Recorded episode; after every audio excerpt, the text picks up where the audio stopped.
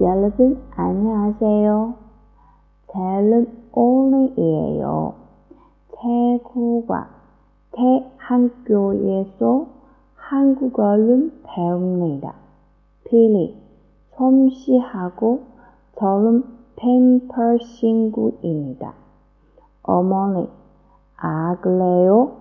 필리 씨는 어디에서 왔어요? 필리, 미국 뉴욕 에서 왔습니다. 아버지, 친구 학생이에요? 필리, 네, 대학교에서 한국어를 배웁니다. 전 과일에 대해서